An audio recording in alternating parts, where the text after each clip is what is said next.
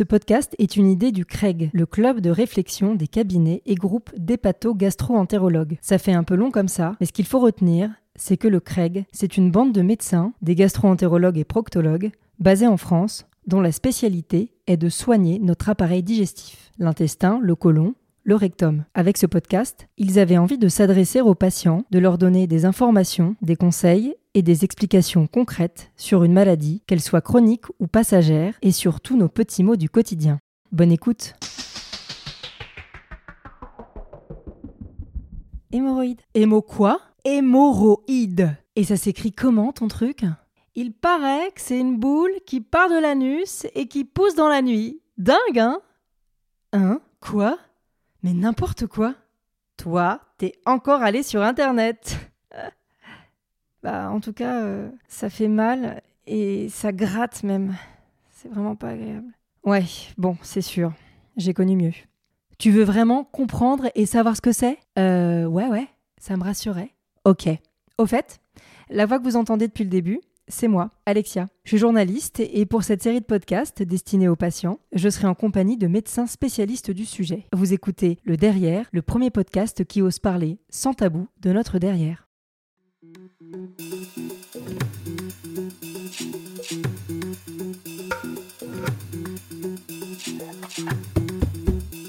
Alors bonjour docteur Higuero, merci d'être avec nous sur ce deuxième épisode. Bonjour Alexia. Comment allez-vous? Très bien, en pleine forme. Bon, tant mieux. Alors éclairez-nous sur les hémorroïdes, euh, vous qui êtes proctologue et donc habitué à en diagnostiquer. Première question, qu'appelle-t-on les hémorroïdes et est-ce différent de la maladie hémorroïdaire? La réponse est oui. En fait, très souvent, les, les gens, enfin oui et non, hein. les, les gens viennent en disant j'ai des hémorroïdes, comme si c'est quelque chose qui avait poussé d'un coup.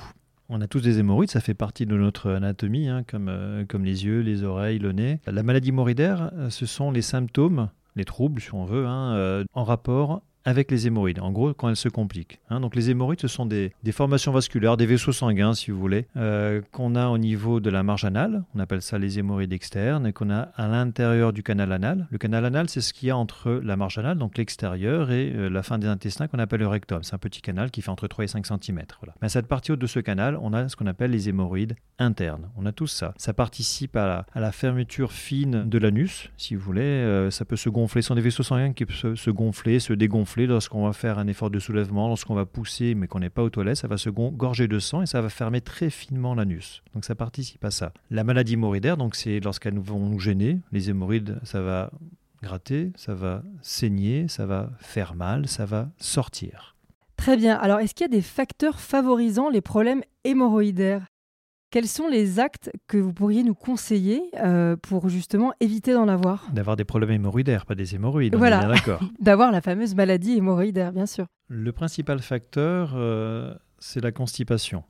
Hein, les efforts de pousser, répéter, prolonger aux toilettes ou le simple fait de rester lire. Donc avant on lisait les revues, maintenant c'est lire ses mails euh, ou regarder euh, les réseaux sociaux sur son téléphone. D'être dans cette position-là, ça, ça va favoriser euh, les, problèmes hémorroïdaires, notamment leur extériorisation. Une diarrhée chronique également, si vraiment on a un flux fécal des sels liquides très fréquent plusieurs fois par jour, ça, ça va également faire souffrir ces vaisseaux qui sont dans le passage, on va dire. La grossesse, hein, notamment le dernier trimestre de la grossesse, le postpartum, c'est-à-dire après la grossesse, pendant les premiers mois, du fait d'une constipation qui est souvent également présente, mais de l'imprégnation hormonale, on est plein d'hormones, et va souvent souffrir de, de- de problèmes hémorroïdaires.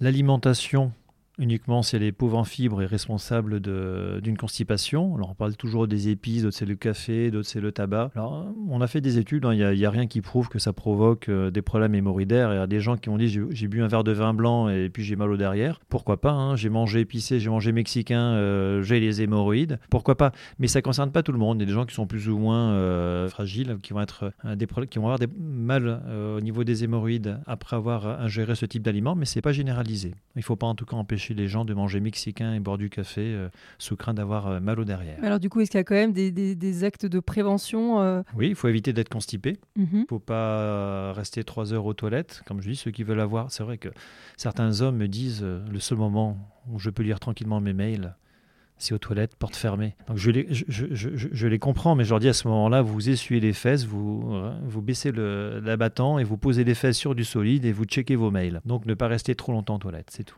Quand est-ce qu'il faut consulter docteur Higuero euh, et comment ça se passe? Ça se passe très très bien. Avec vous, je n'en doute pas.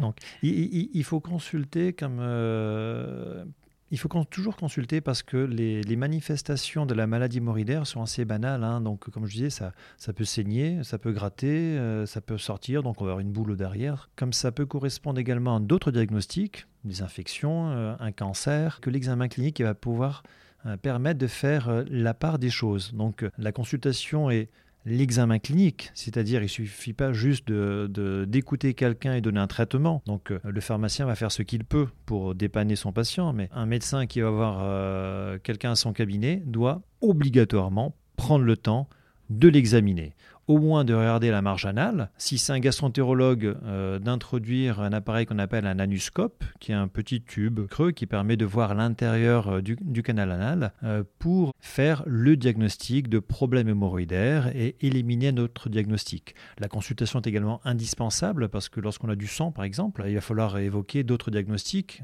Le premier, le plus grave, c'est le cancer du côlon. Hein, il, faut, penser au cancer du côlon, mais il y a également d'autres diagnostics euh, comme des, inflammations chroniques de l'intestin qui vont nécessiter d'autres investigations euh, comme la, coloscopie. Donc l'examen clinique est indispensable. Ça se passe très bien. Il faut expliquer aux patients qu'on euh, doit regarder la marge anale. Moi, personnellement, j'examine les patients à genoux euh, penché en avant. On peut également examiner les patients allongés sur le côté. C'est moins confortable, surtout lorsque la personne a des, fesses euh, un petit peu prominentes, parce qu'il faut les tenir d'une main, examiner de l'autre, donc on est un peu moins confortable, mais c'est tout à fait possible. Moi, je ne déshabille jamais mes patients. On a chacun nos habitudes. Hein. Moi, je ne déshabille pas les patients. Je leur fais baisser le pantalon, euh, le slip au dernier moment. c'est un examen qui est quand même assez gênant. La position est gênante. Il faut vraiment respecter le patient, lui montrer qu'on n'est pas là juste en train de regarder son anus. Il faut qu'il sente que c'est un examen médical, clinique professionnel, et ça se passe quasiment toujours bien. En 20 ans, j'ai eu deux refus que j'ai respecté. La personne est partie sans, son diagnostic, c'était pas un problème. Mais ça se passe sinon toujours très bien. Hein. Comment est-ce qu'on les, soigne une fois qu'on les a diagnostiqués, euh, ces hémorroïdes? Est-ce que vous passez euh, par euh, une intervention chirurgicale Comment ça se passe? Non, c'est rare. Hein. La plupart du temps, le traitement, il est, il est médical. Médical, c'est régulariser le transit donc si la personne a une, diarrhée, ben, euh, la contrôler. S'il est constipé, ce que le plus fréquent, ben, donner des conseils de manger plus de fibres alimentaires pour avoir un meilleur transit. Et si besoin, donner des, laxatifs. Des laxatifs qui sont doux sont des médicaments qui servent juste à, ramollir les selles si elles sont trop dures. Donner quelques conseils pour aller aux toilettes, ne pas rester aux toilettes. Voilà. Quelques conseils d'hygiène défécatoire. Les médicaments, ben, ce sont des, crèmes, des suppositoires. On peut donner, euh, on n'est pas très, vraiment sûr de leur efficacité, mais on peut également donner des, des vénotoniques euh, qui peuvent améliorer notamment les, saignements. S'il y a une douleur due à une thrombose, c'est un petit caillot de sang qui se bloque au niveau des hémorroïdes, on va donner des médicaments contre la douleur. Ça sera du paracétamol ou des anti-inflammatoires euh, non stéroïdiens. Ça, c'est le traitement médical de base qui, en général, permet de, résoudre euh, bon nombre des problèmes et qui est à la portée de n'importe quel médecin, dont le médecin généraliste qui est très souvent euh, en première ligne face à ces problèmes d'hémorroïdes, de maladies hémorroïdaires. Après, il y a un autre traitement qu'on appelle le traitement instrumental. Ça, c'est le, proctologue qui va le faire. Ce sont des, traitements qui euh, ont pour but de soulager tous les symptômes en rapport avec la maladie hémorroïdaire interne. Hein, on a des hémorroïdes externes, comme j'expliquais, des hémorroïdes internes. Mais ça, c'est un traitement des hémorroïdes internes. On va euh, soit brûler, soit injecter un, petit produit, euh, un produit à l'intérieur de l'anus via un petit l'appareil, le fameux anuscope. L'objectif euh, va être de, remonter un petit peu les hémorroïdes, de les fixer. Ça fait pas mal du tout. Enfin, ça fait un petit peu mal, mais vraiment pas plus que ça. Il n'y a pas trop de complications et ça permet de soulager également pas mal de patients. Lorsque ça fonctionne pas, on doit opérer. On opère à peu, à peu, près un patient sur cinq hein, dans les grands centres, dans les centres experts. Non, non, on n'opère pas tout le monde. Hein, c'est rare d'avoir opéré. Lorsque les hémorroïdes sont vraiment en permanence à l'extérieur, bah, il faut vraiment les, on va opérer. Hein. mais si c'est pas le cas, on essaie toujours de faire en sorte de contrôler la maladie par le traitement médical et si besoin l'instrumental. Alors si vous opérez euh, un patient euh, qui donc a la maladie hémorroïdaire, est-ce que c'est toujours douloureux euh, Est-ce que l'arrêt de travail est long Est-ce que ça peut revenir Est-ce qu'il y a des rechutes? C'est ça qui fait que les gens tardent à venir. Hein. Plus qu'un problème tabou, ça l'est de moins en moins en vérité. Les gens ont peur d'être opérés parce qu'ils ont peur d'avoir mal parce que la chirurgie a très mauvaise presse, parce qu'on connaît tous quelqu'un qui s'est fait opérer et qui a souffert le martyr. La plupart du temps, on va faire une intervention qui va consister à retirer les hémorroïdes. On appelle ça l'hémorroïdectomie, c'est la technique la, plus souvent réalisée, qui est la plus efficace et qui est responsable effectivement de douleur. Mais depuis quelques années déjà, euh, on gère bien mieux la douleur mais bien mieux. Euh, on sait qu'il faut injecter un produit lors de l'intervention euh, près de, près de l'anus qui va permettre d'éviter les grosses douleurs que les patients décrivaient lorsqu'ils se réveillaient. Donc ça, normalement, les patients ne doivent plus l'avoir parce qu'on fait, on fait ce qu'il faut. Euh, on appelle ça une infiltration. Et puis après, les patients sortent également avec une prescription médicale bien détaillée avec des associations dentalgiques, donc de médicaments contre la douleur, des laxatifs, une explication de ce qui va leur arriver, une douleur lors de la première selle, des douleurs de moins en moins présentes lors des soins et lors de la selle pendant 7 à 10 jours. Ils savent à quoi ils s'attendent. On essaie de rassurer les patients et la plupart du temps, ça se passe très bien. Les gens qui ont très très mal, c'est vraiment très très rare en tout cas dans mon expérience. Ça arrive, hein, bien sûr, hein, des gens qui sont plus sensibles que d'autres, on les repère. Euh, donc on va leur donner des médicaments plus puissants, voire même des fois des anxiolytiques. Hein. on va préparer la chose pour contrôler ça, pour devancer la douleur. Et puis il y a des alternatives. Il n'y a pas que l'hémorroïdectomie, il y a également des, la chirurgie qu'on appelle mini-invasive, qui va consister non pas à retirer les hémorroïdes, mais à diminuer leur taille, à les remonter. Quelle est la durée de l'arrêt de travail, docteur Higuero alors, quand, on retire les hémorroïdes complètement, c'est 3 à 4 semaines.